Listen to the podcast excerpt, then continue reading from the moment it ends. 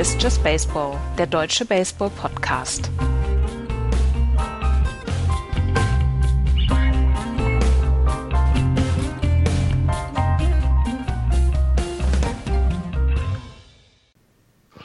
Der 8.4.2020 Just Baseball ist zurück, trotz einer weiteren Woche ohne Live Baseball. Hallo, liebe Hörer. Hallo, Andreas. Hallo. Hallo, Florian. Moin. Letzte Woche haben wir euch ja mit nach Iowa genommen, ins Feld der Träume und äh, haben euch versprochen, dass wir diese Serie auch ohne Live Baseball fortsetzen. Heute werden wir uns ein bisschen mit realem Sport, mit äh, Dingen, die passiert sind und über die Dokumentationen gedreht worden sind, beschäftigen. Allerdings, Andreas, bevor ähm, wir das machen, gibt es sogar eine kleine Neuigkeit. Nicht aus Iowa, aber vielleicht äh, gehen wir nach Arizona. Vielleicht gehen wir alle nach Arizona. Die Major League Baseball versucht im Moment krampfhaft einen Weg zu finden, wie man die Saison in irgendeiner Weise spielen kann. Und jetzt haben sie sich mit der Union, also mit der Gewerkschaft, haben sich getroffen, haben gesagt, ähm, wie könnten man denn eine Saison ablaufen lassen? Man hat natürlich diese ganzen, diese ganzen, äh, ja, verhindernden Dinge, die es im Moment halt wirklich schwierig machen, ein Sportevent auszutragen. Die Flüge, die Reisen, Zuschauer, die vor Ort, die Leute etc.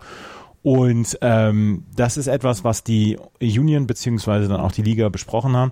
Und die haben einen Plan ausgearbeitet. In Arizona gibt es ja unter anderem das Stadion der Diamondbacks, aber auch diese gesamten Spring Training Complexes ähm, der Teams, die dann in Arizona in der Cactus League spielen, dann auch ihr Spring Training machen. Und dort sind sehr viele Stadien, in einem sehr kleinen, auf einem sehr kleinen Raum.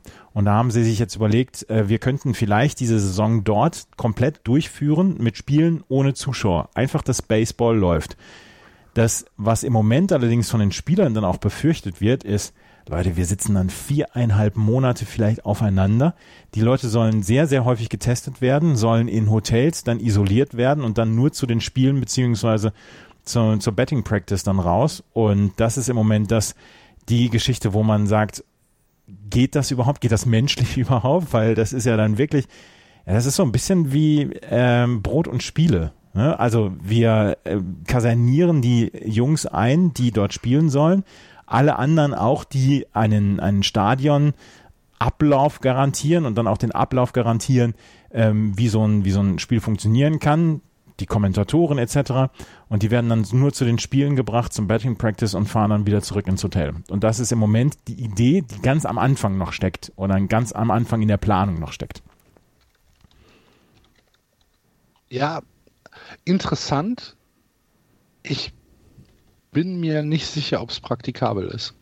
Ich, ich finde das, ich, also, äh, also, ähm, sortieren. Wie soll ich das? Wie soll ich das sagen? Ne?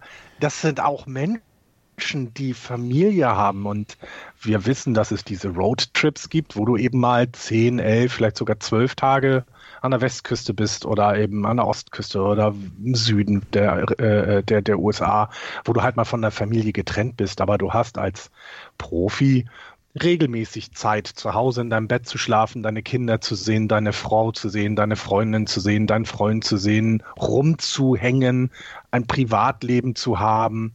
Ähm, und so viel wir auch gehört haben, wie wichtig Baseball auch in der Kabine ist, wie wichtig das Dugout ist. Äh, vier Wochen Springtraining ist, glaube ich, für die schon immer hart, weil sie eben getrennt sind von der Familie. Und dann jetzt zu sagen, wir fangen eine Saison an, psychisch stelle ich mir das ultra schwierig vor. Ich kann mir natürlich vorstellen, dass es genug Spieler gibt, die sagen, ja, aber ich will spielen. Das ist, das ist, das ist meine Liebe, das ist mein Beruf und meine Liebe und ich möchte das. Aber ich glaube, da wird es äh, andere Probleme dann geben über das, was du gerade erklärt hast, Andreas, hinaus mit Tests und, und wer mit wem Kontakt haben darf und so weiter. Ist das schon eine eine Idee, die jemanden einfallen kann, der dann vielleicht nicht vier Wochen, vier Monate, wie lange auch immer, mit denselben Leuten auf einem Haufen sitzt. Geht ja auch dann auch darum, ähm, TV-Verträge einzuhalten, beziehungsweise dann auch die Kohle aus TV-Verträgen zu bekommen. Der, der Revenue, ja. der den, auch den Besitzern ähm, ent, entgeht, der will ja in irgendeiner Weise so ein ganz kleines bisschen wieder reingeholt werden. Und natürlich sind solche Überlegungen dahinter. Aber ich kann es mir im Moment auch noch nicht vorstellen, wie das praktikabel gehen soll. Aber ähm, ich kenne jemanden in einem höheren Amt in den USA, der sich total darüber freuen würde, wenn sowas mal wieder losgehen würde. aber aber äh, äh vor also vor wenig Zuschauer spielen, das ist ja quasi dann ein, ein ganz normales äh, ähm, Miami Marlins Heimspiel, oder? Nicht schlecht, ja. ja, ähm, wie Andreas gesagt hat, die Pläne sind am Anfang und vielleicht muss man auch nicht alles jetzt auf die Goldwaage legen. Das sind halt Gedankenspiele und ich finde es auch ähnlich wie im Fußball in Deutschland durchaus legitim von einer Organisation wie der MLB sich Gedanken zu machen, wie man sein Produkt ähm, in einer Zeit wie äh, die Corona-Krise äh, aktuell hergibt, ähm, dennoch irgendwie vielleicht an den Mann bringen kann. Ich finde das durchaus legitim, sich äh, Gedanken zu machen, ob das dann am Ende praktikabel ist, ob es umgesetzt werden wird. Das wird die Zeit zeigen. Was wir wissen ist, dass am Samstag in Taiwan Baseball gespielt wird. Was? Mhm. Ja. Die äh, ähm, CPLB, äh, nee, CPBL, so heißen sie, ähm, wird vor, ja, vor äh, leeren Rängen ihre Saison beginnen. Ähm, ob das im TV übertragen wird, kann ich jetzt aktuell nicht sagen. Wahrscheinlich wird es auf den einschlägigen Portalen in diesem weltweiten Netz schon irgendwelche Streams geben, wenn ihr also dürstet nach Live-Baseball aus Chinese Taipei beziehungsweise aus äh, Taiwan, dann habt ihr äh, die Möglichkeit, das zu schauen. Und die haben sich tatsächlich einfallen lassen. Ich weiß nicht, ob ihr das mitbekommen habt. Die Rakuten Monkeys, die da mitspielen, ähm, die werden Roboter in die Stadien setzen. Mhm. die äh, tatsächlich, ähm, die, die halten Schilder hoch und äh, die können aufstehen und die können ihre Arme heben um da tatsächlich ähm, ja sowas wie Publikum zu simulieren. Super bizarrer Stoff. Es gibt tatsächlich die Seite äh, cpblstats.com, äh, weil die offizielle Seite ist natürlich auf Taiwanesisch und mein Taiwanesisch ist eingerostet. Ähm, und da gibt es einen Link zum Online-Stream. Da wird beschrieben, wie man das sehen kann. Sieht danach aus, dass man sich einen Stream kaufen könnte. Es gibt aber auch Yahoo Spots Taiwan, die was äh, übertragen. Also da werden ein paar Möglichkeiten angeboten. Könnt ihr ja mal raufschauen. Ich verlinke das in den Show Notes. Ja. Und die CPBL besteht aus vier Mannschaften im Moment, äh, wenn ich das richtig gesehen habe. Warte, einen kleinen Augenblick. Der aktuelle Meister sind die Rakuten Monkeys, was äh, Axel gerade gesagt hat. Dazu gibt's noch die China Trust Brothers, die, Fu die Fubon Guardians und jetzt schon mein Lieblingsteam, die Uni-President 7-Eleven Lions. Super gut. Hört sich ein bisschen nach der mitteldeutschen Baseballliga an. Ne? ja. Sorry, aber ja. Die haben wir lang nicht mehr, haben wir lang nicht mehr gefeatured. Beste Grüße nach Leipzig. Und Magdeburg das waren die Leipzig Wallbreakers. Ne? Es waren die Magdeburg Purpicks, ah, aber. Ja, genau. Magdeburg, Magdeburg Purpicks. Ja. Wer waren denn die Wallbreakers? Die Leipzig Wallbreakers, ja. Ja, ja die gibt's schon. Ne? Mhm. Ja, ja, ja, ja. Und die, die habe ich ja sogar mal live gesehen, deren zweites Team ja. habe ich ja sogar mal live gesehen. Ja, ja, beste, beste Grüße.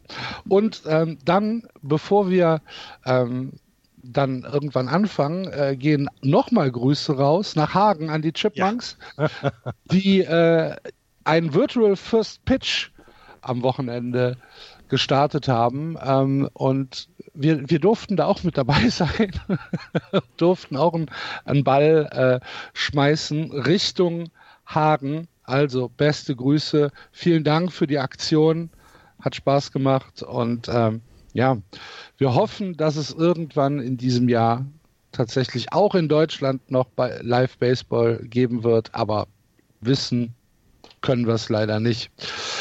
Wenn ihr weder für ähm, Filme noch Dokumentationen noch äh, taiwanesischen Baseball zu haben seid, aber dennoch ein bisschen Sehnsucht nach dem Spiel habt, hat Andreas in an voller Servicemontur äh, den, den Keller betreten, den Archivkeller und hat sich für euch auf die Suche gemacht nach lohnenswerten Spielen, die man aktuell über die MLB nachschauen kann. Äh, übrigens für Leute ohne MLB TV Account äh, gar kein Problem. Die MLB hat das Archiv aufgemacht. Ihr geht einfach auf mlb.com, registriert euch einmal kostenlos und äh, könnt dann tatsächlich die Spiele aus dem Archiv in voller Lenke mit voller Lenke, in voller Länge mit allen Features äh, nachschauen schöne Idee von der MLB. Äh, und Andreas, du hast uns ein paar Spiele rausgesucht, die wir unseren äh, Zuhörern vielleicht mal an die Hand geben wollen. Von den letzten zwei Jahren sind das also von 2018 und 2019.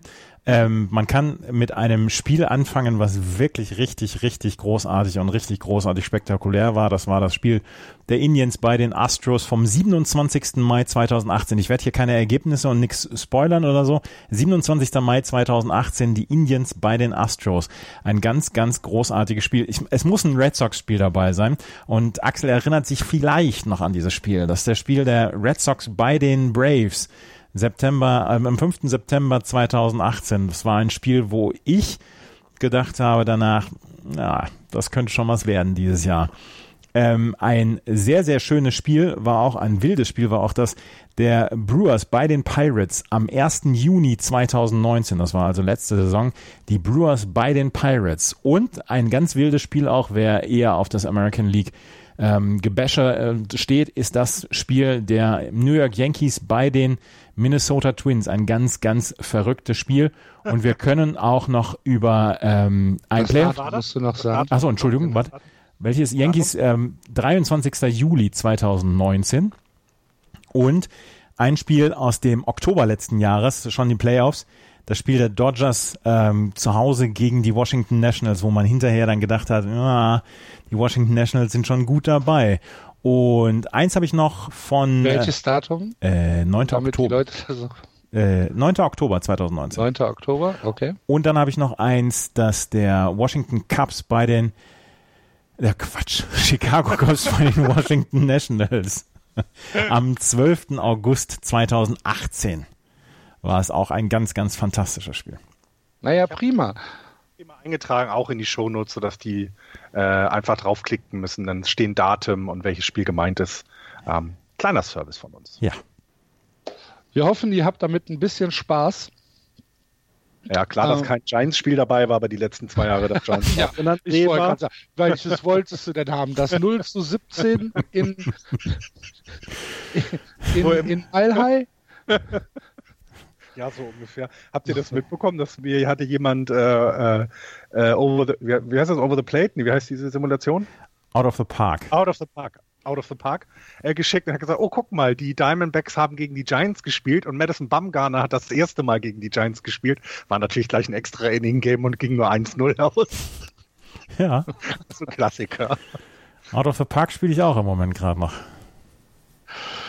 Oh je. Pablo Sandoval. Wenn das so realistisch ist, darf man aber nie mit den Mets spielen, oder? Pablo, Pablo Sandoval hat sich gerade gemeldet, dass er mit seiner Rolle unzufrieden ist. Ist das so? Was ja. ist denn seine Rolle? Er ist wohl ein Bench-Player.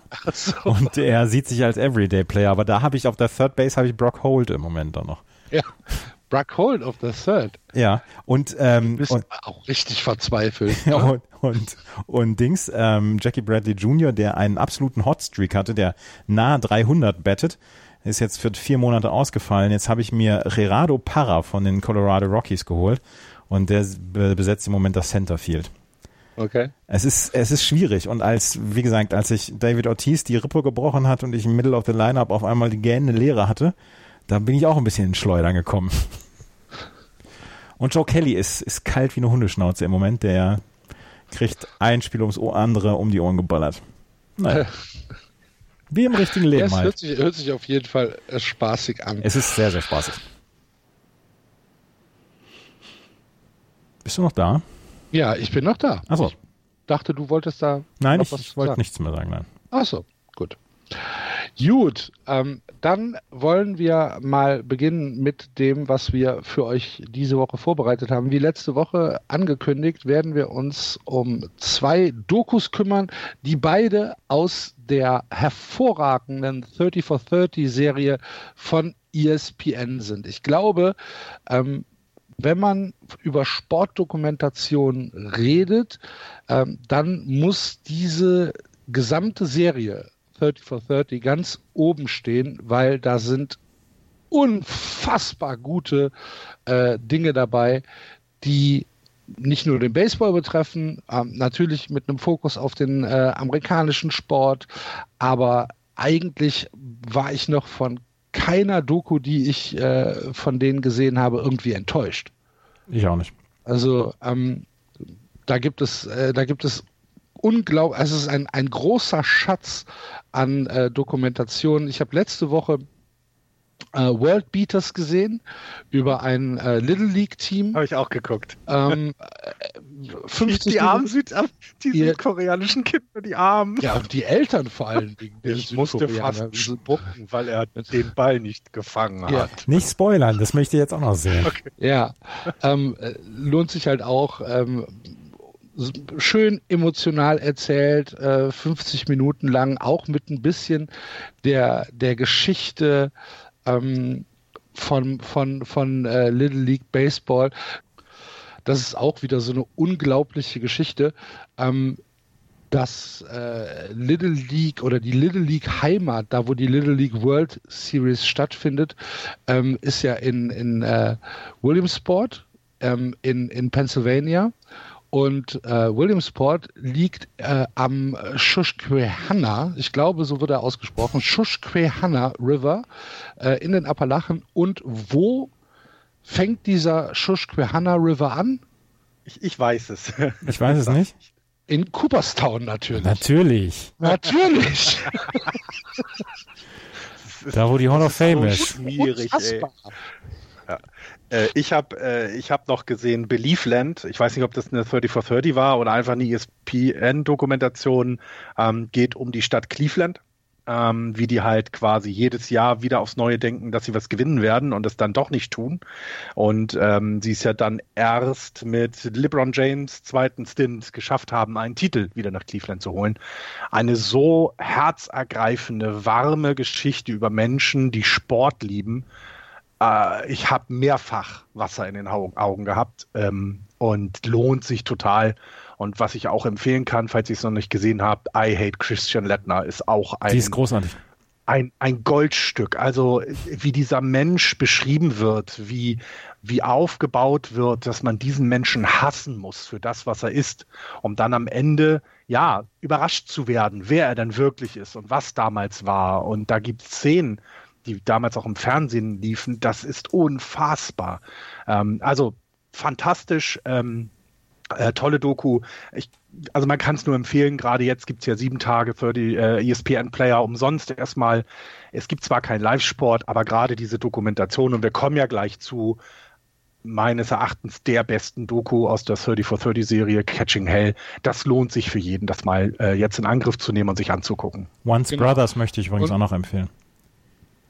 Welches? Once Brothers. Once Brothers. Oh, okay, och, oh Gott, nein, ja, die muss ich heute gucken. Die habe ich schon gesehen. es geht um Vlade Divac und äh, Drazen Petrovic, richtig? Genau, genau. Oh ja. Oh Gott, oh Gott, die zusätzlich, zusätzlich zu den Dokus gibt es auch äh, einen Podcast, äh, 30 for 30. Ja, stimmt, ähm, stimmt. Wer also ähm, sich ähm, das als Audio anhören will, ähm, ja, abonnieren. Und wie gesagt, wir, wir loben das jetzt hier in höchsten Tönen, aber meines Erachtens auch komplett zu Recht. Denn was ESPN dort macht, ist nicht halt einfach eure normale ähm, Sportstudio-Reportage, sondern das ist tatsächlich fast Kino. Es ist halt ähm, cinematografisch äh, ganz hervorragend aufgebaut. Der ähm, Spannungsverlauf der einzelnen Dokumentationen ähm, ist fast geskriptet.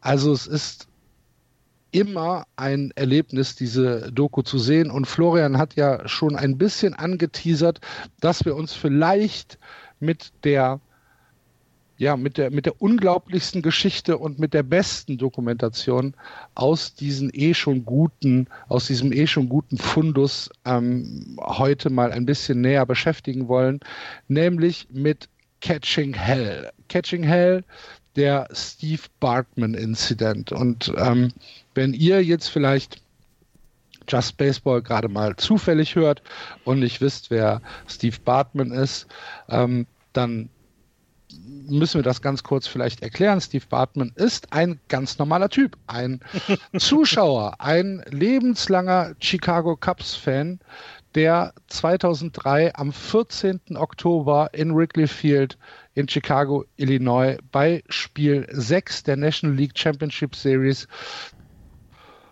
und den Florida Marlins stand. Spiel 6 also. Es steht 3 zu 2 in Spielen für die Chicago Cubs.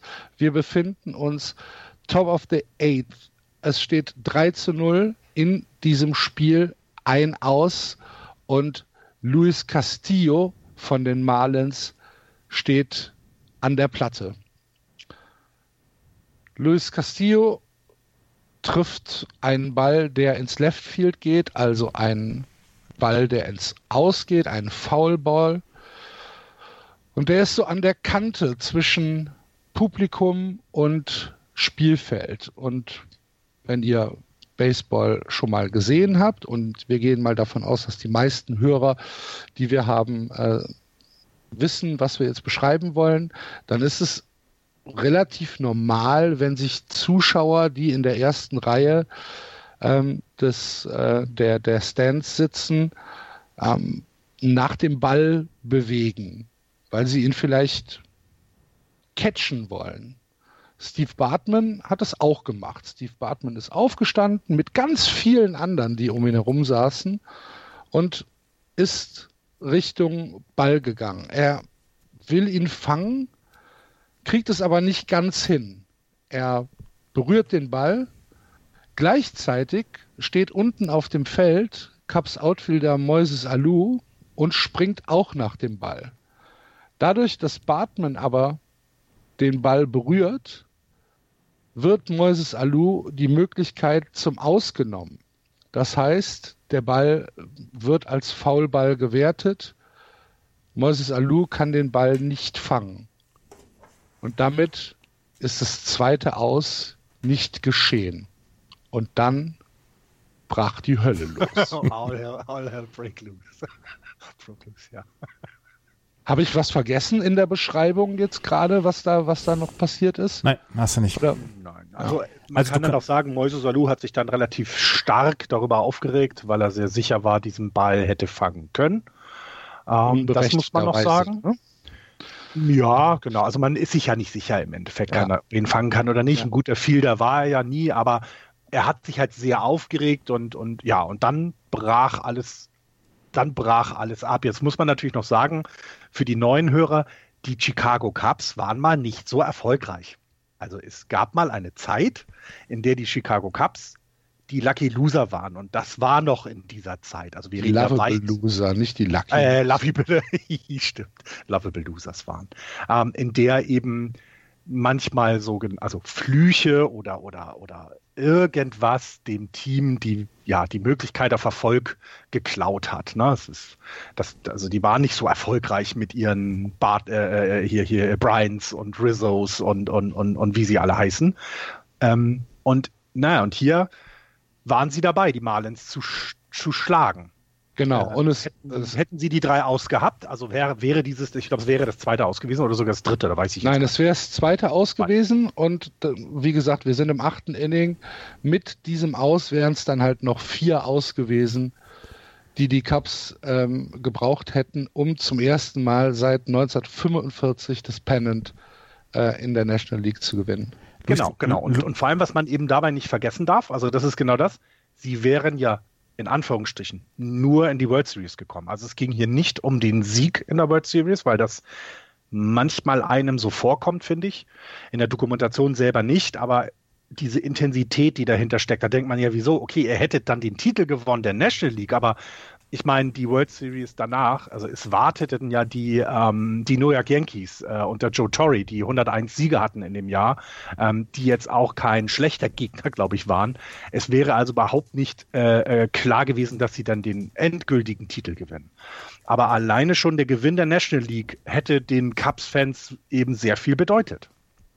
Ähm, Man muss dann auch dazu sagen, zu dem Zeitpunkt stand einer auf Base, beziehungsweise ein, ein Double gab es vorher von Juan Pierre. Mike Mordecai hatte mit einem Left, äh, mit einem Flyout das erste ausbesorgt und Mark Pryor war damals noch der Starting Pitcher auf dem Mount. Luis Castillo hat nach diesem Foulball, der, der nicht als Out gewertet worden ist, sondern nur als Foulball gewertet worden ist, hat dann einen Walk provoziert, unter anderem mit einem Wild Pitch der dann Juan Pierre auf die Third Base gebracht hat. Und danach, was Axel gerade eben gesagt hat, äh, All Hell broke loose. Ivan Rodriguez mit einem Single ins Left Field. Ähm, Pierre, Pierre, Juan Pierre holt das ähm, 1 zu 3 und Castillo geht auf die Second Base. Dann gibt es ähm, Miguel Cabrera, der durch einen Error ähm, E6 Shortstop ähm, ja, den Gonzales. Gonzales genau, der das, ähm, das, das Single macht. Ähm, Castillo auf der Third Base, Rodriguez auf der Second Base und Cabrera auf der First Base. Base is loaded und Mark Pryor bleibt immer noch drauf. Und dann gibt es das äh, Double von Derek Lee, der dafür sorgt, dass es 3-3 steht. Und erst dann wird Mark Pryor ausgewechselt. Das muss man vielleicht auch so ein bisschen in den Kontext setzen, weil der ganze, die ganz, das ganze Blame Game ging auf Steve Bartman in dem Spiel. Aber was vorher und was nachher passiert ist, dass man Dusty Baker noch vorwerfen kann, dass er nach, einem siebten Inning, als Mark Pryor schon 100 Pitches hatte, nicht vom Mount geholt hat, dass er Mark Pryor nicht drauf, runtergeholt hat, als Luis Castillo das, das den Walk provoziert hat. Das ist dieser ähm, Error von, von ähm, Gonzales. Das sind alles. Waren es nicht sogar zwei Errors in dem Inning, die insgesamt waren? Ich weiß es gar nicht mehr, ist egal. Ähm, ein Wild Pitch war noch dabei. Genau, ein Wild Pitch war noch dabei. Es gab also ganz, ganz viele Dinge, die zu dieser Niederlage und es war ein Acht-Run-Inning für die ich sagen, Florida das darf Marlins. man nicht vergessen. Es war ein nicht bekommenes Aus. Genau. Das ist doof, das ist nicht schön, alles doof. Aber da sind noch, also da, da sind dann acht Runs gescored. Also sorry, das ist halt sowas, ähm, das, das ist mir auch immer äh, wieder mal bewusst geworden in diesem, ähm, in diesem in dieser Dokumentation, dass es, es war eine Kleinigkeit, die doof war, ja. Aber dann bricht doch daran nicht ein Team zusammen. Und da zum Beispiel, finde ich, hat es bisher mir zu wenig Erklärung gegeben, was da dann genau mit diesem Team passiert ist. Das, ähm, weil es gab ja so ein paar Leute, die auch in der Doku gesprochen haben, ähm, die sich ja dann nochmal vor die Kamera gesetzt haben, die dann auch gesagt haben, na ja, also ich habe doch hier, Eric Karros war es vor allem, genau, der mhm. hat ja immer mal wieder geredet, der ja gesagt hat, naja, natürlich äh, denkst du dann darüber nach, okay, jetzt haben wir noch ein weiteres aus oder wir haben noch ein Inning, du denkst ja nicht darüber nach, oh, jetzt ist hier was ganz, ganz Schlimmes passiert, ab jetzt können wir kein Baseball mehr spielen. Also, dass die Spieler da so komplett rausgenommen werden aus dieser Diskussion, das hat mich schon immer irritiert. Das, das Blame Game ja. auf Steve Bartman ist natürlich auch sehr, sehr einfach. Erstens, weil er Kopfhörer aufhalt hatte und den, das, ähm, das Spiel im Radio gehört hat und sehr, sehr schnell kapiert hat, dass ihm die ganze Schuld zugeschoben worden ist. Und er hat sich nicht so verhalten wie die anderen Zuschauer. Er hat da gesessen mit seiner Chicago Cubs Mütze, mit dem, mit den Kopfhörern auf, mit der Brille, mit dem, ähm, mit dem, ähm, mit dem grünen Pulli oder mit dem grünen Polunder unter dem, unter dem Renegades Pulli, den er anhatte. Und er ist sehr, sehr leicht als, als der auszumachen, dem, der ran schuld war, beziehungsweise der den Ball hat fangen wollen. Und deswegen ist dann auch das Blame Game sehr, sehr schnell und sehr, sehr einfach gewesen. Ja, es fing ja in den Stands an. Es ja, fing sogar außerhalb des Stadions, achso, in den Stands und danach außerhalb des Stadions. Ja, es fing in den Stands an. Er ist beschimpft worden, er ist beschmissen worden, er ist mit Bier überschüttet worden. Ähm, und musste dann tatsächlich äh, aus dem Stadion geführt werden. Zu dem, wo er von der Security in Sicherheit gebracht wurde, das muss man sich mal vorstellen, dass der Typ dann im, in Sicherheitsverwahrung genommen wurde, damit er nicht von diesem Mob in Wrigley Field gelyncht wird. Mhm. Ähm, zu dem Zeitpunkt war dann aber auch schon seine Identität online. Er ist also sehr schnell als Steve Bartman ähm, öffentlich gemacht worden und ähm, es wurde dann auch schon, ähm, es wurde, wurde dann auch schon ähm, Sein, sein Bild wurde äh, gezeigt. Genau, ne? sein, sein Bild wurde gezeigt. Ähm, man, man wusste dann schon, wo er, wo er wohnte. Das war erst am nächsten Tag. Das war erst am nächsten Tag. Das war erst am nächsten Tag? Okay. Ja, ja, genau, das war erst am nächsten. Was sie aber gemacht haben, und da hast du vollkommen recht, sie haben ihm die gesamte Zeit gezeigt. Also sie haben auch, also die Medien haben wenig noch sich auf das Spiel konzentriert, mhm. sondern haben immer wieder diesen Vorfall. Natürlich haben sie einmal sportlich drüber geredet, so nach dem Motto, äh, fangbar, nicht fangbar, Fan Interference, nicht Fan Interference, ist das gut, ist das schlecht, ist das doof? Und wie du gesagt hast, es waren ja wesentlich mehr Leute, die ihre Hände rausgestreckt haben, als nur er. Äh, also über den Feldrand, also über die Mauer, über die Begrenzung. Ähm, aber sie haben sich dann eben, weil er der Einzige war, der sitzen blieb, auf ihn konzentriert und ihn gezeigt und er hatte den Ball nun mal berührt. Und dann äh, war das also im Stadion, waren das halt den Leuten klar, die äh, relativ in der Nähe waren. Außerhalb des Stadions ähm, wussten die Leute aber auch sofort, wer er war, weil sie das im Fernsehen gesehen haben. Zu dem Zeitpunkt hatten die Cubs noch keinen Jumbo-Screen. Also, das war ja ganz, ganz lange Zeit verboten. Und dieses Zeigen des Menschen, da musst du ja ihn in Sicherheit nehmen, der hätte ja gar nicht rausgehen können. Genau, aber in der Dokumentation wird doch auch gezeigt, wie in den Messageboards äh, bei äh, MLB äh, sein Name auftaucht aber und seine Adresse. Tatsächlich erst am nächsten. Doch, nee, tatsächlich erst am nächsten. Die Polizei Tag. war am gleichen Abend da. Da bin ich mir aber sehr sicher. Ist ja auch nicht schlimm, ist ja auch wurscht. Ja. Also ist ja auch okay. tatsächlich egal für diesen Fall, weil es eben, und ich finde auch diese, diese Gefahr, die für diesen Menschen da bestand, das ist ja das eine, was erzählt wurde. Das andere, was aber diese Dokumentation auch versucht, und das finde ich eben ähm, also ich will nicht sagen, es hat meinen Blick auf den Sport geändert, also insgesamt auf Sport, weil wer von uns kennt es nicht? Du hast eine Hose angehabt im Stadion, du hast gewonnen, dann ziehst du beim nächsten Mal wieder diese Hose an. Und du wäscht sie natürlich nicht. Ich hab, äh, ich bin ja immer mit einem Cap unterwegs. Wenn ich äh, früher ins Stadion gegangen bin, hatte ich immer einen Cap auf und solange wir nicht verloren haben, habe ich auch immer dieses getragen. Sollten wir aber verloren haben, habe ich ein anderes genommen. Also dieses, ich bin mit dafür verantwortlich, dass hier dem Sport oder meiner Mannschaft was Gutes äh, funktioniert. Und dann auch umgekehrt, wenn was Schlechtes passiert, versuchst du es immer auf irgendwas zu projizieren.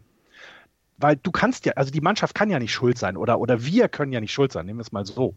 Ähm, sondern es muss immer was anderes sein. Und eines der tollsten Beispiele, die mir dazu eingefallen ist, das ist tatsächlich gestern in meiner schlaflosen Nacht passiert, ähm, ihr erinnert euch, tut mir leid, Andreas, dass ich das jetzt, jetzt sagen muss, aber es gab ja diese Serie an Spielen zwischen dem Hamburger Sportverein und Werder Bremen wo sie halt viermal hintereinander, zeitlich hintereinander gespielt haben.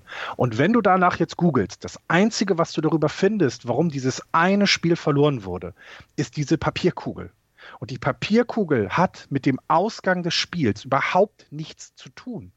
Es gab vorher Entscheidungen des Schiedsrichters, die nicht gepfiffen worden sind. Also äh, Ivica Olic wurde im Strafraum also gefault. Das war ein ganz klares Du brauchst das gar nicht Foul. so, du brauchst das gar nicht so genau machen. Du brauchst das gar nicht so genau machen. Du kannst, du kannst. Ähm ja, auf jeden Fall. Aber das Gute und das Schlechte, also für die Werder Bremen-Fans und für die HSV-Fans das Schlechte dann eben, wird auf diese Papierkugel projiziert. Und das war Steve Bartman. Und das finde ich so, das ist das, was mir diese Dokumentation gebracht hat. Denn es ist nicht Steve Bartman schuld daran, dass die äh, Cups verloren haben. Es war das verdammte Spiel 6 die hatten noch ein Spiel, das sie gewinnen können. Ähm, das gleiche gilt. Wo sie ähm, auch lange die, geführt haben übrigens. Auch. Genau, genau, wo ja. sie lange geführt haben. Das gleiche gilt für die Katze damals in, in bei den Cups. Da gab es ja auch in dieser Dokumentation die Geschichte drüber. Oder aber eben äh, ne, die the Billy Goat, also eben die, die Ziege, die nicht mehr ins Stadion gehen darf und deswegen werden die Chicago Cubs nie wieder gewinnen. Nein, das lag nicht daran. Das war auch ganz lange Jahre vielleicht schlechtes Management, schlechte Spieler. Baseball ist eben auch ein Spiel, wo es manchmal auf Glück ankommt. Und das hat mir tatsächlich diese Dok Dokumentation gegeben und, und, und dieses, dieses Gefühl, man muss sich damit beschäftigen, warum hat man jetzt verloren? Was sind die Gründe dafür? Und an dem muss man arbeiten und nicht sagen, ja, das war halt der Bartman-Incident, deswegen haben wir verloren. Was mich in dieser Doku so dermaßen erschreckt hat, ist, wie wie, wie sich ein Mob entwickeln und das ist ja dann auch schon ja. so, so eine Paradesituation ja. dafür. Dieses, ähm, der Typ, der außerhalb des Stadions einen Fernseher auf dem Kopf hat, so einen kleinen Fernseher und die Leute sehen das draußen, die Leute sehen das draußen, die draußen gesehen haben, wir brauchen nur noch fünf aus, um äh, dieses Spiel zu gewinnen, um dann in die World Series einzuziehen und dann fangen die Sprechchöre an, Asshole, Asshole. Und das geht dann auch ins Stadion. Wie gesagt, was Axel eben gesagt hat, erst im Stadion, dann außerhalb des Stadions. Wie sich ein Mob entwickelt, das ist etwas, was mich, was mich gleichermaßen erschreckt und fasziniert an dieser Doku. Und da gucke ich dann auch drauf und denke, was für ein armer, armer junger Mann das ist. Und er hat ja sein, sein komplettes Leben ist ja wirklich auf den Kopf gestellt worden. Er war seitdem nicht mehr im Stadion, er ist seitdem quasi unsichtbar. Das ist übrigens auch noch eine Erkenntnis, wo ich denke, Alter, wie kann ein Mensch in so unsichtbar sein in diesen Zeiten, dass man von ihm kein aktuelles Bild hat, etc. Aber wie sich dieser Mob damals entwickelt hat, das ist etwas, was mich total erschreckt hat. Ja. er lehnt bis heute Interviews ab. Es wurden absurde Summen ja. geboten ja. für Interviews mit ihm, also tatsächlich bis in den siebenstelligen Bereich. Ähm, er macht's nicht. Ähm, er war 2016, ähm, gab es eine GoFundMe-Kampagne von Fans initialisiert, damit er ähm, wenigstens äh, Roadtrips zur World Series machen kann, hat er abgelehnt. Das Geld wurde dann gespendet an eine Organisation, die er sich ausgesucht hat. Die Cubs haben ähm, tatsächlich sogar überlegt, ihm äh, einen First Pitch zu geben. Mhm. Hat er durch seinen Anwalt gesagt, äh, dass er kein Interesse dran hat. Er hat dann ein kurzes äh, Statement gegeben nach dem äh, Gewinn der World Series, dass er sehr, sehr glücklich ist, er aber weiterhin nicht in der Presse auftauchen will, weil ähm, er auch nicht äh, die, das die Leistung der Spieler irgendwie ähm, in den Schatten stellen will mit seiner Präsenz. Er wäre einfach nur super glücklich, dass seine Cups ähm, gewonnen hätten und ähm, man hört nichts von ihm, man sieht nichts von ihm. Er ist komplett aus der Öffentlichkeit zurückgezogen. Ähm, man kann sich wahrscheinlich als Nicht-Betroffener nicht vorstellen, welcher, ähm, welcher psychologische Druck, welcher, welcher enorme, äh, auch Angst mhm. dieser Mann, ja. äh, dieser, dieser Mann empfunden haben muss, äh, 2003 sein Gesicht in der Öffentlichkeit zu zeigen. Ich ja. kann es mir beim besten Willen nicht vorstellen, weil äh, es war halt einfach eine Atmosphäre und darum, man kann das sehr schlecht nacherzählen. Ihr müsst diese Doku gucken, falls ihr es noch nicht gemacht habt.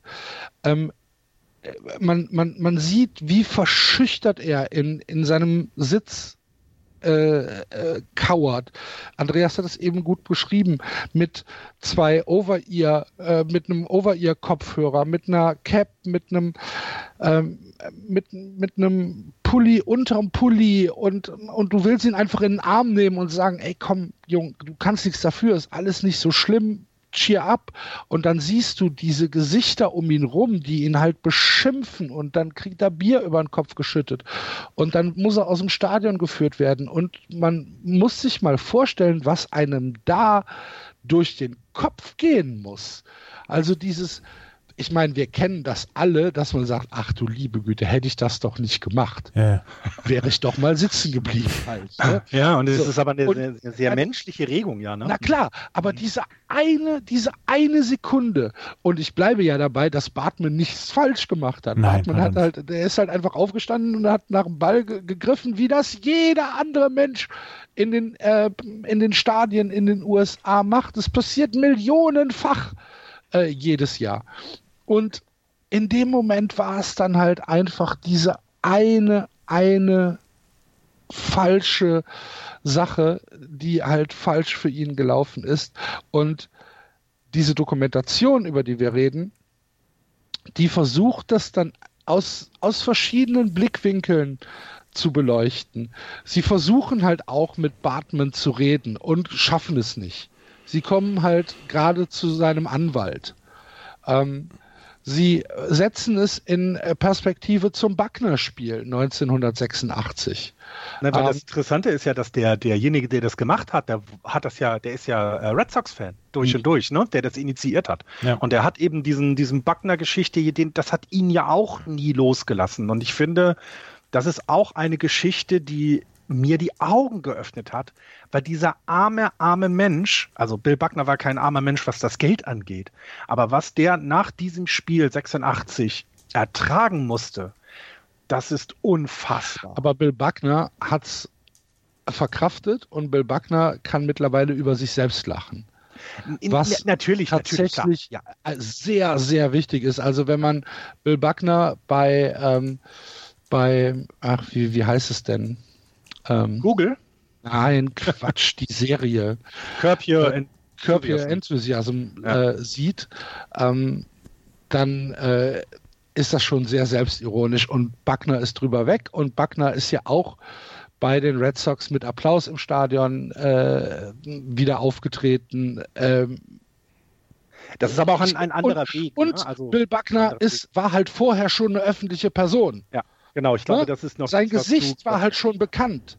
Ja, das, was und, du gesagt hast, dass, dass der Bartman kein Mensch war, den du vorher kanntest und wahrscheinlich hätte er diesen Ball nicht, ne, wäre er, wäre der Ball fünf Meter höher, Louis hätte ihn vielleicht sogar gefangen, das wäre, das, das, ja gut, er wäre irgendwann mal auf einem Bild gewesen, wenn man diesen Catch zeigt von Alu. Aber das wäre ja keine Person gewesen, über die du danach noch weiter redest, 20 Jahre später. Weißt du, was ich glaube? Es wäre auch kein Problem gewesen, wenn Bartman den Ball gefangen hätte.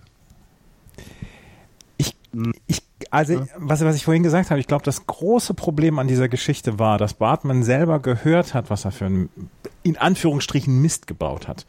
Weil er diesem, diesem Spiel im Radio gefolgt hat. Die anderen um ihn herum haben das überhaupt nicht mitbekommen, was da für eine Prominenz gerade entstanden war. Die haben sich darüber ja. geärgert, dass sie den Ball nicht gefangen haben, beziehungsweise haben sich mit dem einen gefreut, der den Ball gefangen hat. Und der ja zum Beispiel auch nächsten Tag für 100.000 Dollar den Ball verkauft hat und ähm, völlig unbekannt ist. Wenn der die Straße runtergeht, wirst du ihn nicht erkennen. Wahrscheinlich wirst mhm. du heute auch Steve Bartman nicht mehr erkennen. Aber der ist da rausgegangen mit einem sechsstelligen Betrag und mit ganz, ganz wenig Berühmtheit, weil der Ball dann nämlich zerstört worden ist. Ähm, Steve Bartman hat gehört, dass er dass er den Ball gerade fangen wollte und er ist beschrieben worden im Radio und er hat das gehört und hat sich gedacht, scheiße, ich habe gerade den größten Mist gebaut, den man sich vorstellen kann. Und deswegen ist er dann sitzen geblieben und ist nicht aufgestanden wie alle um ihn herum, die sich dann ja auch darüber unterhalten haben und die dann auch gelacht haben etc. Die haben das alle gar nicht mitgekriegt. Er hat's live mitbekommen im Radio ja. und dort wurde es auch mitgebracht. Und dann sitzt er da und gibt halt so ein bisschen die Karikatur des, ähm, des Menschen an, auf den man einprügeln kann. Ja, und dann fängt es halt alles an. Und dann tun sie es auch, ne? Und ich finde auch interessant, fand ich auch die äh, Leute, die damals für die Kameraführung und für die Regie zuständig waren, die kommen ja auch zu Wort. Ne? Das, ist, das finde ich eben das Tolle auch an der Doku, dass es nicht nur um das geht, wie vielleicht die Fans und draußen der Mob reagiert, sondern was hat, was war die Rolle des Fernsehens? Was war die Rolle des Clubs selber? Ne? Also Malou, äh, Moises Alou kommt ja auch nochmal zu Wort. Ja. Ähm, und auch als der gesagt hat, professionell habe ich alles richtig gemacht. Menschlich würde ich sagen, nein. Wie und Moises Alou ausflippt, nachdem ja. er den Ball dann nicht gefangen hat, ja. ist einfach völlig übertrieben, völlig überzogen. Und es Weil fängt er ja, weiß, dass er ihn nicht gefangen hätte. aber sie haben ja hinterher, haben sie ja alle Zuschauer rausgeschnitten und haben den Ball so ähm, runterfallen lassen, beziehungsweise haben sie das Bild darauf runtergebrochen, dass nur Moises Alou sein Handschuh und der Ball zu sehen ist und hinten die Tribüne ohne Zuschauer. Und dann hätte man, hat man gesehen, er hätte ihn wahrscheinlich gefangen. Genau. Das wäre große Wahrscheinlichkeit gewesen. So wie na, also jetzt mal blöd gesagt, so wie Backner eigentlich diesen Ball von 1999 fieldet. Also das, was da passiert ist, ist ja auch etwas, was nur einmal alle tausend Jahre vorkommt. Aber so geil also, ist auch, so geil ist auch dieser Aberglaube, der ja, der ja bei den, bei den Cubs-Fans entstanden war. Ja. Im, im Seventh Inning Stretch, ähm, Root, Root, Root for the Champs, Champs singt der Typ dann, der ähm, diesen, dran, ne, der, äh, der ähm, Take Me Out to the Ball Game singen soll. Und haben schon alle gesagt, ach nee, Leute, ernsthaft, jetzt ja. ändert der das, jetzt ist Spoiler alles. Ist noch nicht. Es ist, wir sind doch noch nicht und jetzt. War das nicht sogar Bill Murray? Nee, es war nicht nee, Bill Murray. Nein, nein. War das nicht? Okay. Das war ein ähm, ähm, Name fällt mir jetzt nicht ein. Und äh, äh, die, die haben quasi damals schon immer an den, also immer Angst davor gehabt, dass jemand einen Tweet raussetzt. Herzlichen Glückwunsch, Houston Astros, zum Gewinn des Spiels. ja. Chicago Cubs. Ah, Chicago Cubs. Der Steve Bartman hat also einen Tease gebaut, ja? Der hat, ja. Einen, der hat einen Tease gebaut, ja. ähm, um das nochmal abzuschließen, was ich, äh, also bei diese, also guckt euch die Doku unbedingt an. Ich kann es euch nur ans Herz legen. Ich habe mal gerade geschaut, es gab mal eine Zeit, da gab es sie bei YouTube, im Moment wohl nicht. Ähm, aber wie gesagt, äh, ESPN Player ist im Moment sieben Tage kostenfrei. Nehmt euch die Zeit, es ist Ostern. Wenn ihr Baseball mögt, wenn ihr Sport mögt, guckt euch das an. Das ist einfach toll. Ihr geht eh keine Verwandten besuchen Ich, ja, genau. Und ich finde auch, ähm, was, was ich so beeindruckend fand, war diese Sicherheitsbeamtin, ja. die ihn dann ja aus dem Stadion gebracht hat. Mit die, auf verschiedenen Wegen. Sie haben versucht, das eben so unauffällig wie möglich zu machen. Andere Klamotten hat er angezogen. Ja, ja genau. Er hat, er hat äh, von, von, von der Stadion Security so, so eine Regenjacke, ne? Genau. Ja. Hat er bekommen. Ja. Wie sie in Tränen ausbricht und erzählt, das war der das war der Mensch, den es hätte treffen müssen, weil der das nicht ausschlachtet. Weil der nicht der Typ ist, der in der Öffentlichkeit sein will. Ne, so wie der Typ, der den Ball verkauft hat. Dem war das scheißegal, was da gerade passiert ist. Ja. Sondern dass es genau er war. Dieser Mensch, das ist ne, der, den es am wenigsten hätte treffen dürfen, weil er eben in sich anscheinend ein sehr guter Mensch ist. Ähm, ich meine, seine Jungs da von seinem, von seinem äh, Little League-Team oder von seinem Softball-Team haben ja auch nur Gutes über ihn erzählt, was für ein toller Coach er ist und so weiter. Und das ist, ich fand das, ich finde das immer wieder bewegend, wenn sie wegen eines wildfremden Menschen anfängt zu weinen. Und das, das hat mich auch bewegt, muss ich ehrlich sagen. Und finde ich, ähm, zeigt nochmal, dass das eben Kleinigkeiten sind, die dein Leben verändern können. Und du hast eigentlich gar nichts, gar nichts damit zu tun. Du hast einfach ja. nur das gemacht, was andere auch tun. Die Security, das waren die einzigen Helden an dem Abend. Ja, absolut. Weil die sich auch ohne zu fragen da ja, um ihn quasi. Gedanken gemacht haben. Ich meine, die haben ihn mit, sie hat ihn mit zu sich nach Hause genommen. Ja. Also ähm, Ach, ich habe schon wieder Gänsehaut. Guckt euch das an, wir können ja. nicht zu viel verraten jetzt. Ich hier. möchte jetzt aber genau, ich möchte jetzt aber noch mal auf die Geschichte von Bill Buckner kommen, weil für mich geht das immer zu sehr unter. Ähm, ich finde, auch diese Geschichte zeigt, wie es diesen Menschen geht. Also er, natürlich hast du jetzt recht, Axel. Jetzt lacht er wieder rüber, ne?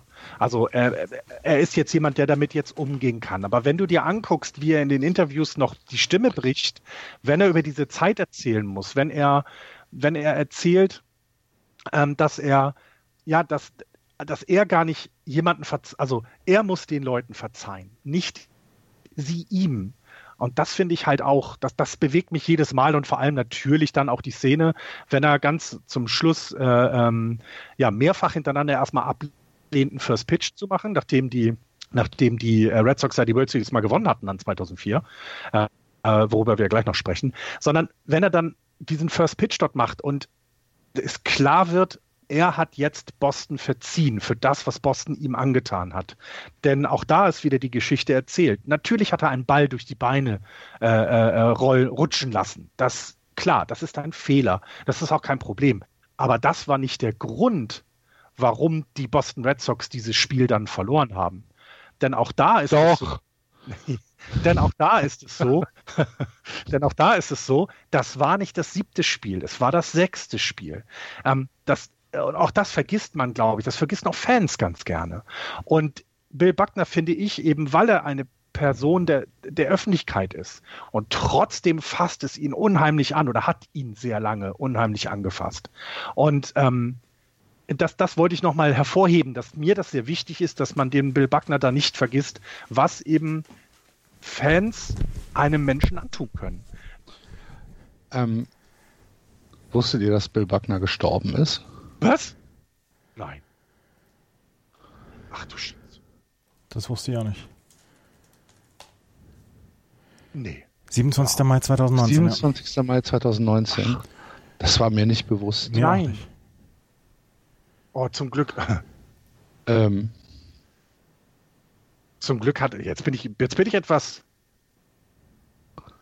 das macht das ja noch krasser. Also nein, macht es nicht krasser. Alle Menschen werden irgendwann sterben, aber dass er dass er, er hat zum Glück haben, konnte er den, ich sag's nochmal, zum Glück konnte er den Red Sox verzeihen oder den Fans verzeihen. Zum Glück hat er diese Möglichkeit wahrgenommen.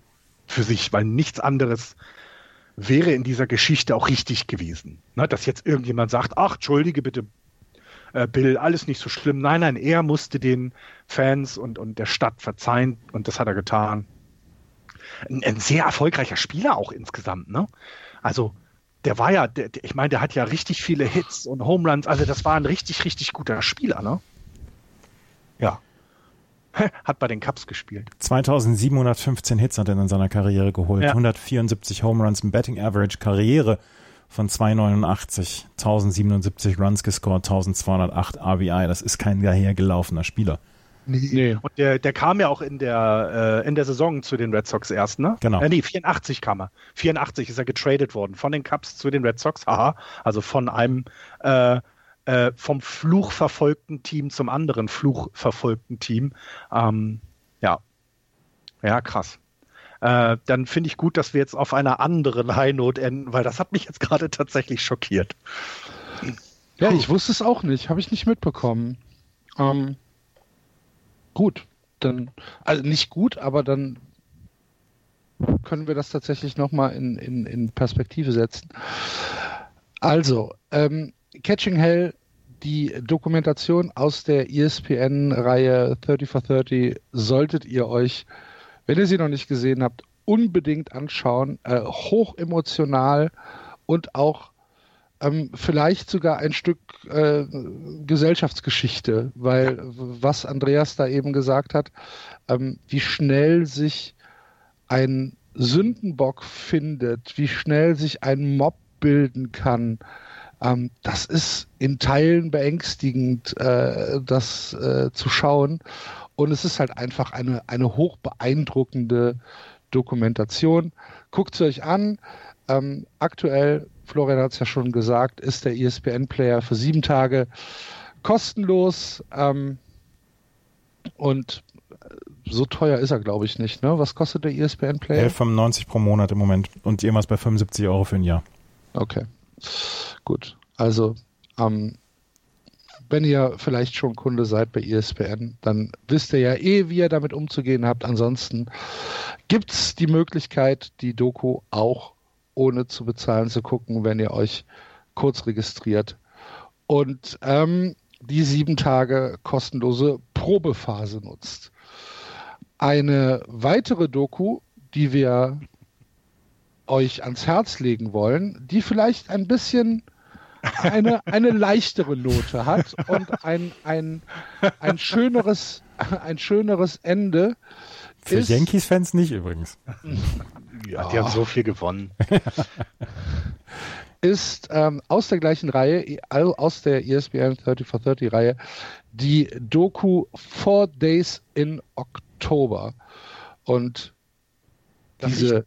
Als erstes was dazu sagen, weil dann redet sowieso nur noch ihr, weil ihr habt das ja viel mehr auch noch im Blick, was nett, da alles passiert ist. Ja. Ich werde da wahrscheinlich nicht viel sagen können. Ähm, ich wollte nur sagen, dass es auch eine fantastische Dokumentation ist, ähm, weil sie äh, eben auch zeigt, ist, Baseball ist eben mehr als äh, ähm, die guten Spieler, die du hast, sondern es geht darum, dass man zusammen etwas äh, schaffen will und ähm, allein dieser dieses Vorspiel 4, ich glaube, es war Kevin Miller, der gesagt hat so, ja wieso, dann gewinnen wir halt heute das Spiel und dann lass sie doch noch mal kommen, ist doch egal. Dann machen Don't wir das. let the Sox win today. Genau, das hatten die, ja, genau. Und Then we got PD in Game 6, we got Chill, and in Game 7 everything can happen. Genau. You can be on the mount on Game ich, ihr, ihr, seht schon, wie ich es gesagt habe. Ich werde nicht viel dazu sagen können. Ähm, das finde ich toll, also das finde ich äh, klasse. Mir war nicht klar, dass David Ortiz mal ein guter Spieler war. Entschuldige bitte. Ähm, weil der ja da echt alles weggehauen hat, meine Fresse. Ähm, und ähm, was ich aber toll finde, eben, dass diese, diese äh, American League Championship Series gerade bei den, bei den Red Sox so viele kleine Helden hatte. Also nicht den einen großen Held, der alles ähm, äh, quasi auf seine Schultern geladen hat, sondern dass es so viele Kleinigkeiten waren. Also, also dieser Stil von Dave Roberts, ich, ich, ich kann mir den, glaube ich, nochmal angucken weil jeder in diesem Stadion, jeder auf dem Platz, alle, die, alle, die zugucken, wissen, er wird jetzt die Base stehlen. Und er schafft das. Und das finde ich ist, äh, ist fantastisch. Ähm, und natürlich hier das, das, äh, der blutende, der blutende Schuh von Kurt Schilling war es, ne? Ja. Mhm. Äh, das fand ich auch immens beeindruckend. Also so ein gefühlt 58-Jähriger, der sagt, okay, passt auf, Kinder, den Fuß opfer ich jetzt, äh, ich werf euch mal ein richtig gutes Spiel. Also, äh, und jetzt bin ich ruhig. Jetzt hat Florian schon ein bisschen erzählt, aber wir wissen ja noch gar nicht, um was es geht. Also für die Menschen, die jetzt mit dem Namen Four Days in Oktober nichts anfangen können. Es geht um die American League Championship Series 2004 zwischen den Boston Red Sox und den New York Yankees, die vor Spiel 4 3 zu 0 für die Yankees stand. Und die Four Days in Oktober betrachten dann dieses epische Comeback der Boston Red Sox unter der Prämisse, there was no answer to why not us. Warum sollten wir es nicht schaffen, als erstes Team in der Geschichte von Major League Baseball bei einem 0 zu 3 Playoff-Rückstand zurückzukommen und vier Spiele in Folge gegen die Yankees zu gewinnen, gegen die wir im letzten Jahr noch ausgeschieden sind in der American League Championship Series, in einer, Entschuldigung, in einer Heartbreaking Series 2003, wo der Fluch wieder zugeschlagen hat. The Curse. Und ähm, in 2004 sieht alles wieder genauso aus. Die Yankees führen 3 zu 0 und am Anfang sieht man Fans nach dem äh, Spiel 3, dass die Yankees dann hoch gewonnen haben, aus dem Stadion kommen. Und Andreas, diese, diese, diese eine Frau, die über die Straße läuft und, und sagt, it's over, it's over. Mhm. äh, da denkst du dir dann halt, ach du liebe Güte, es ist schon wieder ein neues Jahr. Next year ähm, vielleicht, aber nicht dieses Jahr. Und dann schalten wir in die Kneipe zu Lenny Clark und Bill Simmons, die dort sitzen, ein Bier trinken, was man, äh, wenn man in Boston eins braucht, dann einen Grund, um Bier zu trinken. Und ähm, die unterhalten sich dann über die nächsten vier Spiele.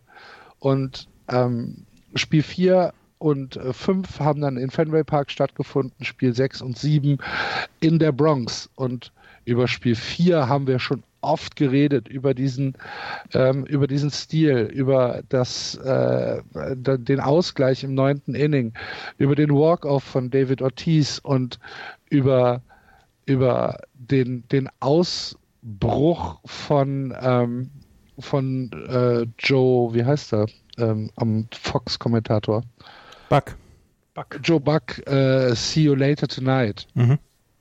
Ganz große um, Calls sind da gemacht worden, außer von ja, Dings. Absolut, absolut.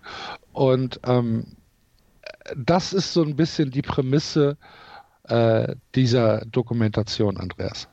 Ja, das ist die Prämisse der Dokumentation und ähm, da sind halt, es passieren halt so viele unglaubliche Dinge die ähm, aneinandergereiht einfach, ja, wenn, wenn du sie nicht erlebt hast, beziehungsweise wenn du die, dieses, diese Spiele nicht erlebt hast, eigentlich denkst, das kann alles nicht passieren, was, was Lenny Clark und Bill Simmons dann ja auch ansprechen. Kurt Laskanik, der wahrscheinlich schlechteste Pitcher, den die Red Sox das ganze Jahr durchgeschleppt haben, hat vier Outs, ohne einen Hit zuzulassen zum Beispiel. Ähm, sie, sie schaffen es tatsächlich nach dem 8 zu 19 im, im, Tag vorher, als sie, als sie so derbe auf die Mütze bekommen haben, schaffen sie es halt gegen Mariano Rivera, ähm, diesen Stil zu holen und auch Jorge Posada macht alles richtig bei dem Stil von Dave Roberts, hat halt die halbe Sekunde, ist er halt zu spät und ähm, es sind so viele Dinge dabei. Ich mag die Zusammenschnitte dann auch mit WEEI, wo sie hinterher dann, oder Nessen, wo sie hinterher dann, dann zu, ähm, zu den Kommentatoren schalten und dann sagen, ja, könnte jetzt noch ein Wunder geschehen und dann alle sagen, ja, das muss man aber noch dreimal schaffen und so weiter. Und am nächsten Abend hast du genau das Gleiche wieder. Und du hast genau im, im Spiel 5 hast du genau die gleiche Situation wieder. Wieder führen die äh, New York Yankees. Wieder ist Kevin Millar da, der einen Hit hat und wieder wird er von Dave Roberts ersetzt. Jetzt ist es Dave Roberts nicht, der dann äh, den entscheidenden Run scored, aber auch hier wieder. Aber er gleicht wieder aus. Er, er gleicht, aus. Den, er, er gleicht im achten Inning wieder aus. Allerdings mit einem Hit, nicht mit einem Stil. Genau. Also ja. es ist dann, ist dann ein, ein, ein Hit und äh, der bringt Roberts im achten nach Hause. Und ähm, damit haben wir wieder aus, haben wir, haben wir wieder ausgeglichen und der der Run, der nach, der dann den Sieg bringt, kommt wieder von David Ortiz, von Big Puppy. Nicht mit einem Home Run, aber mit einem Walk-off-Single diesmal. Mhm, genau. Ja. Und ja. Es, es, ähm, es gleichen sich diese beiden Spiele und dann geht's Spiel 6 nach New York und äh, du siehst im Flugzeug siehst du ähm, dann noch Kurt Schilling, der eine Durchsage macht, ich habe mich die ganze Zeit gefragt, warum nicht wir? Why not us? Why not us? Hm. Und in Spiel 6 gibt's halt diese, diese unglaubliche Szene mit äh, Alex Rodriguez, der auf dem Weg zur oh. First Base dem äh, Bronson Arroyo den Ball aus der Hand schlägt und ähm, hinterher dann argumentiert, aber ich war doch am Laufen und das wird dann zurückgenommen und so. Und dann. Äh, äh, äh, Entschuldigung, du übergehst das mir zu viel. Was für ein asozialer Mensch. Entschuldigt bitte. Mann. Ja, A-Rod kommt nicht so oh. gut weg. Der, ja, und ich finde es halt interessant. Ich finde es halt ich finde, ja, klar, natürlich, ich finde es aber sehr interessant, auch wie denn das ganze Yankee Stadium äh, reagiert, ne? Also, dass sie dann eben auch sagen, ey, das war doch ganz normal. Jeder hat gesehen, dass es nicht normal war. Äh, und wie die Polizisten behelmt erstmal das Spiel äh, quasi. Äh, naja, es gab ja, es gab ja auch schon fast okay. wieder Ausschreitungen. Es wurden ja. äh, Bierflaschen aufs Feld geschmissen und die Polizei musste dann in Riot Gear kommen, um ja. ähm, die Leute einigermaßen in Schach zu halten. Aber ich glaube, die Geschichte von Spiel 6 ist halt ähm, die blutige Socke. Genau. Ne? Ja. The ja, Black ja, ja, ja, Chilling äh, Kurt Schilling, ja. der ähm, am, am Knöchel eine, ja, man weiß es nicht so hundertprozentig, was da passiert ist, aber anscheinend ist er genäht worden. Der hatte eine Und, OP, der hatte eine OP wegen einer, ja. ähm, einer Sehnenverletzung ja. am Knöchel. Ob, ob jetzt OP äh, das ist, was wir uns als OP vorstellen. Meinst du, auch meinst nicht. der Dorfdoktor mal gerade hier gesagt, da gucke ich mal rein? Wir machen da jetzt mal einen Schnitt rein. oh, da kommt ja Blue, oh verdammt, aber, da kommt ja, oh nein. Aber dieses, dieses Bild ist natürlich pures Gold, wenn Kurt Schilling auf dem Mount steht und ähm, die, die Kamera hält halt auf diese weiße Socke, die sich nach und nach mit Blut tränkt. Und Kurt Schilling äh, pitcht hier für die Red Sox in Spiel 7 in der Bronx und äh, wirft ein überragendes Spiel. Und ähm, war, glaube ich, seine letzte Saison, oder? War das nicht sogar so? Er ist danach Free Agent geworden. Er ist, er ist danach Free Agent geworden. Wie, wie äh, Manny Ramirez auch. Ah ja, ja, stimmt. Na, Manny, genau. Ja. Ja, ja finde ich auch Spiel 6. Ich finde dann Spiel 7 ist nicht mehr so spektakulär dann. Ne? Also dann, das ist einfach zu deutlich dann. Ähm, also das hat jetzt nicht mehr diese Geschichten sozusagen, sondern dann ist es jetzt einfach, wir sind drüber hinweg. Es ist, die Yankees sind schon mal besiegt, haben aber auch hier wieder, naja, es war erstmal nur die ALCS, ne? Sie mussten ja noch in die World Series. Übrigens, haben, Entschuldigung, Kurt Schilling hat noch bis 2007 weiter gepitcht für die Red Sox, das nochmal am 2007, okay. Ja. Ich meinte, ich hätte gedacht, er hätte danach aufgehört. Ja, es kann ähm, ja sein, dass er, dass er in der Free Agency dann einfach noch bei den Red Sox geblieben ist. Ich, schau, ich, ich google das mal gerade. ich finde aber auch interessant, wenn man sich die gesamte ALCS anguckt, hätten die Red Sox eigentlich in normalen Innings 45 zu, was ist das, 38 verloren. Also sie haben 38 Runs gescored, die Yankees 45 in den regulären Innings und dann kommen noch drei in Extra Innings dazu. Also insgesamt waren die Yankees schon ein gutes Team. Das muss man mal so sagen. Ne? Ich meine, sie hatten hier Derek Jeter, dann hier den, den äh, unweigerlichen A-Rod. Ähm, auch das Pitching war ja gar nicht so schlecht von den Yankees. Ähm, also das, das war schon eine Truppe, die, ähm, die man nicht so einfach schlägt. Ne? Also, naja, es stand halt auch schon 3-0 für die Yankees. Ja. Ne? Aber das macht es doch, das macht es doch so, so ungewöhnlich, dass es dann halt zum ersten Mal in der Geschichte des Baseballs passiert, dass eine Mannschaft von 0 zu 3 zurückkommt und die Serie dann 4 zu 3 gewinnt und dann auch die World Series mit 4 zu 0 gegen St. Louis gewinnt. Sie haben also acht Spiele in Folge gewonnen und ähm, haben dann zum ersten Mal nach 86 Jahren die World Series gew gewonnen mit dem äh, legendären Satz von Joe Buck im Ohr. Red Sox fans have long to see it. The Boston Red Sox are world champions. Und WEI ähm, mit dem unweigerlichen Can you believe it? Ja.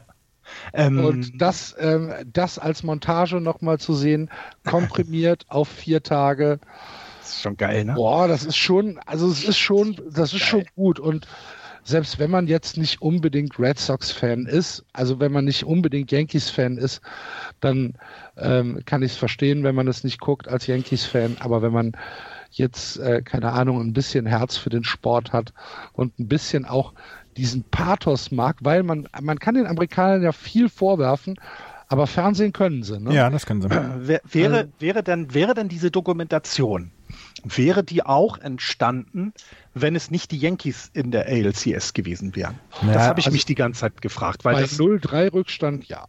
Ja, also wäre wär anders auf, weil es noch nie passiert ist. Ja. Wäre anders aufgemacht worden, aber gerade dadurch, dass 2003 die Yankees mit Aaron Boone mit dem Home Run das gewonnen haben in der ALCS, ja. dass äh, die Red Sox seit 1918 nicht gewonnen haben, die Meisterschaft. Also ähm, das hat das Ganze noch besonders gemacht. Ich glaube schon, dass es die Doku auch gegeben hätte, ähm, wenn solche Spiele so abgelaufen wären, aber sie hätten vielleicht 20 Prozent weniger Drive gehabt als dies jetzt. Mhm.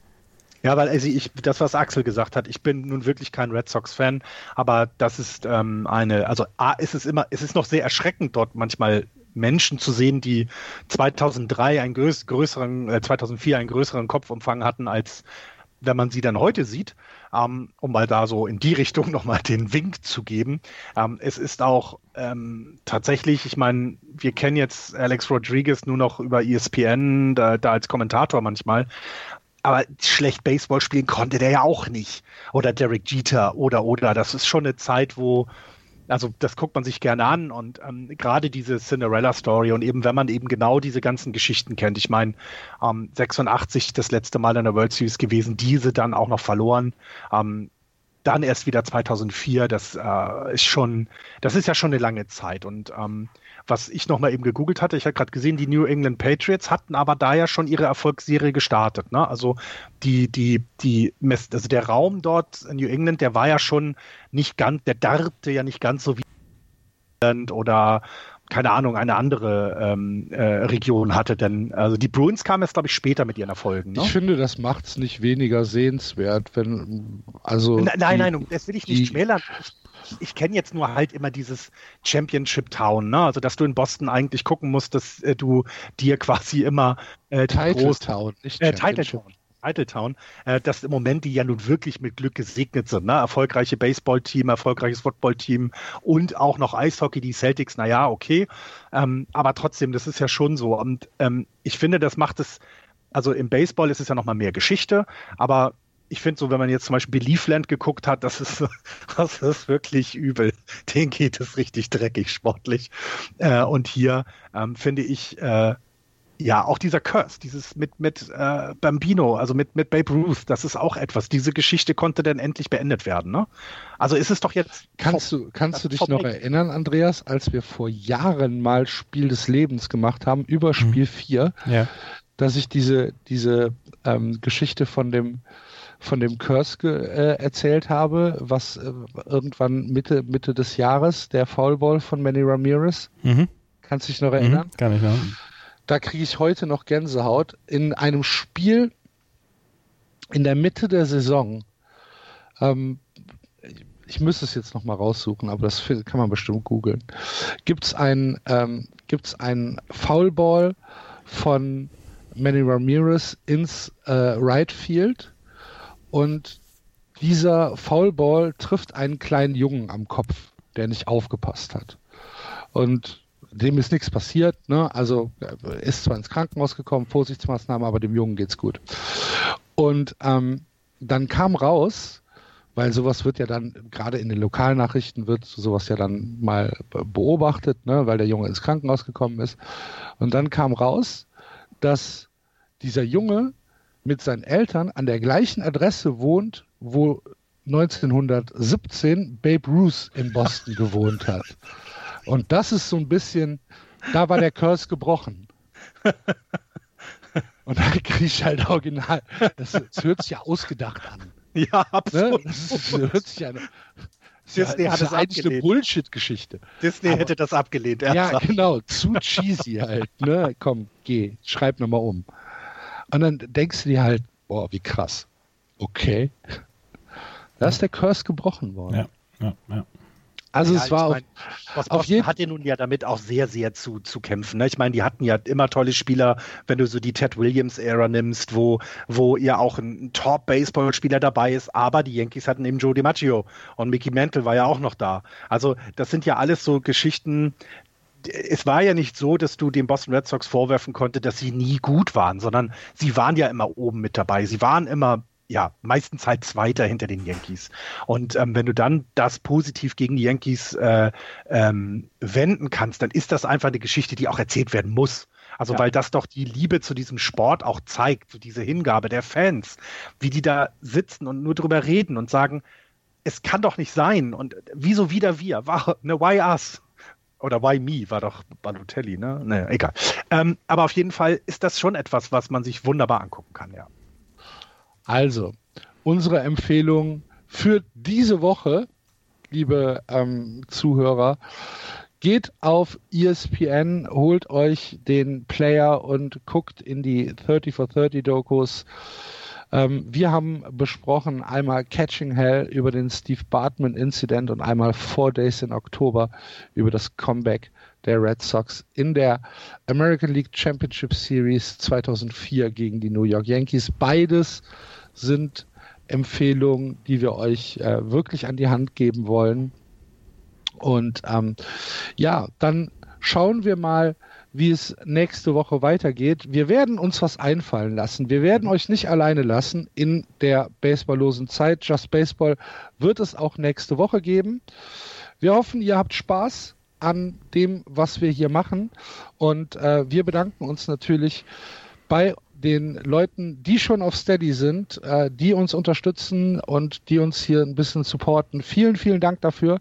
Das macht großen Spaß zu sehen, äh, wenn es Leute gibt, die ja das gutieren, was wir hier machen. Wenn ihr euch überlegt, auch ähm, ich könnte da ja mal einen Kaffee dalassen, auf der Homepage justbaseball.de gibt es unten rechts einen Steady-Button. Da freuen wir uns natürlich besonders, wenn ihr euch ähm, dazu entschließt, uns ein bisschen zu unterstützen. Ansonsten eure Kommentare sehr, sehr gerne gesehen auf Twitter, auf Facebook, natürlich auch im Blog. Und äh, wenn ihr auf iTunes eine Rezension da lasst, umso besser. vielen, vielen Dank fürs Zuhören. Wir hören uns nächste Woche wieder. Das war's. Tschüss. Bis dann. Tschüss. Ciao.